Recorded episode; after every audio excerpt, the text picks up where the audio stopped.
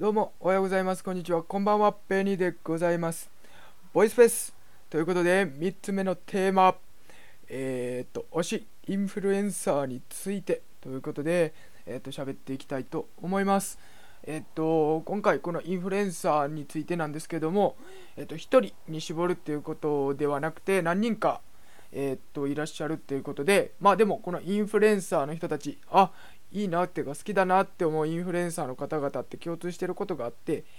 えっと、僕に、えっと、新しい価値観であったり考え方っていうのを提供してくれるような人たちで実際に行動もしてこういうことこの価値観で、えっと、人生生きていったらこういう感じだよっていうところまで見せてくださってる人たちになります。えっと、例を挙げるとしたら、えっとまず一番最初そういうインフいわゆるインフルエンサーということで出会った人で言うと学さんだったんですよ確か。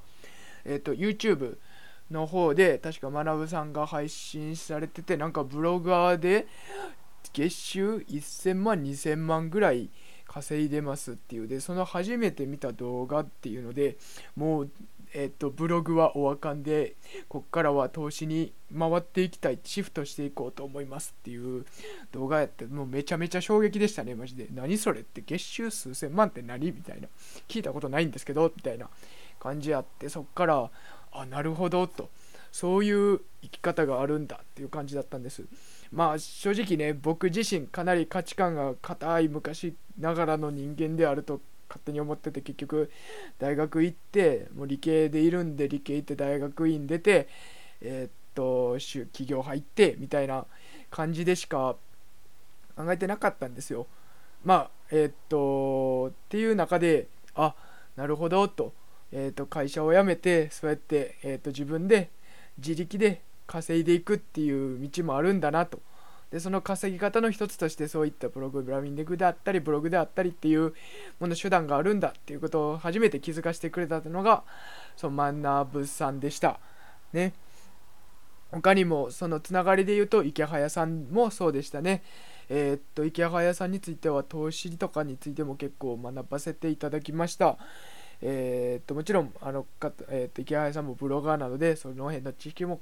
かなり影響を受けていますえっと、他にはですね、あこれ言ったら、これ言ってないのはやばいですね。西野昭弘さんですね、キングコングの。もうこの方もかなり面白い。この、えっと、先ほど、えっと、えっと、紹介した学さんであったり、池早さんとは全然違う方向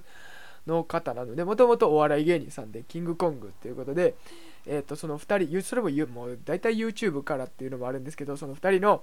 掛け合いっていうのがすごい面白くて、動画で毎週、キングコングっていうのがあるんですけど、その掛け合いが好きやって、その中で結構その、えっ、ー、と、キングコングの梶原さんに対しての、アドバイスツッコミみたいな時の考え方っていうのがおもろい人やなっていうのがあって、えっ、と今西野昭弘エンタメ研究所の方に入ってたりもするんですよ。そういう、えっ、と西野さんの、えー、と考え方みたいなのもっと知りたいなっていうことで毎日のように、えー、とブログマガ、えー、と Facebook の方でね、えー、とメルマガみたいな形でそういった日々考えていることっていうのを、えー、と読んで、えー、と僕は、えー、と受け取っているんですけどもかなり刺激になってて本当にいいなと思います。でいつも思うんですけどこの僕普段その大学院で研究してるっていうのもあって結構思うんですけど結局そういう人たち成果も出してっていうインフルエンサーの方たち結構研究者としてやっても生きていけるんじゃないかと思ってしまうんですよね。結構やっぱり誰しも共通してるのはその試しにやってみますって行動力がすごいんですよ。で大体行動力そんだけすぐパッてやるってなったらやっぱりどうなるかわからないことの方が多いわけでほとんどやってない人たちが多いことを先陣切ってやってる方が多いっていうのもあってってなってると試しにやってみますみたいな感じなんですよ。これってあの研究と一緒なんですよね。結局分かってないことを明らかにするからとりあえずやってみてどうなるんだろうっていうところから仮説を立てて検証してで、えー、と試行錯誤して、えー、と1個の結論に至るっていう。これも完全に研究と一緒であみんなこれ研究者になれんちゃうかなって密かに思ってたりします。でもう西野さんが特に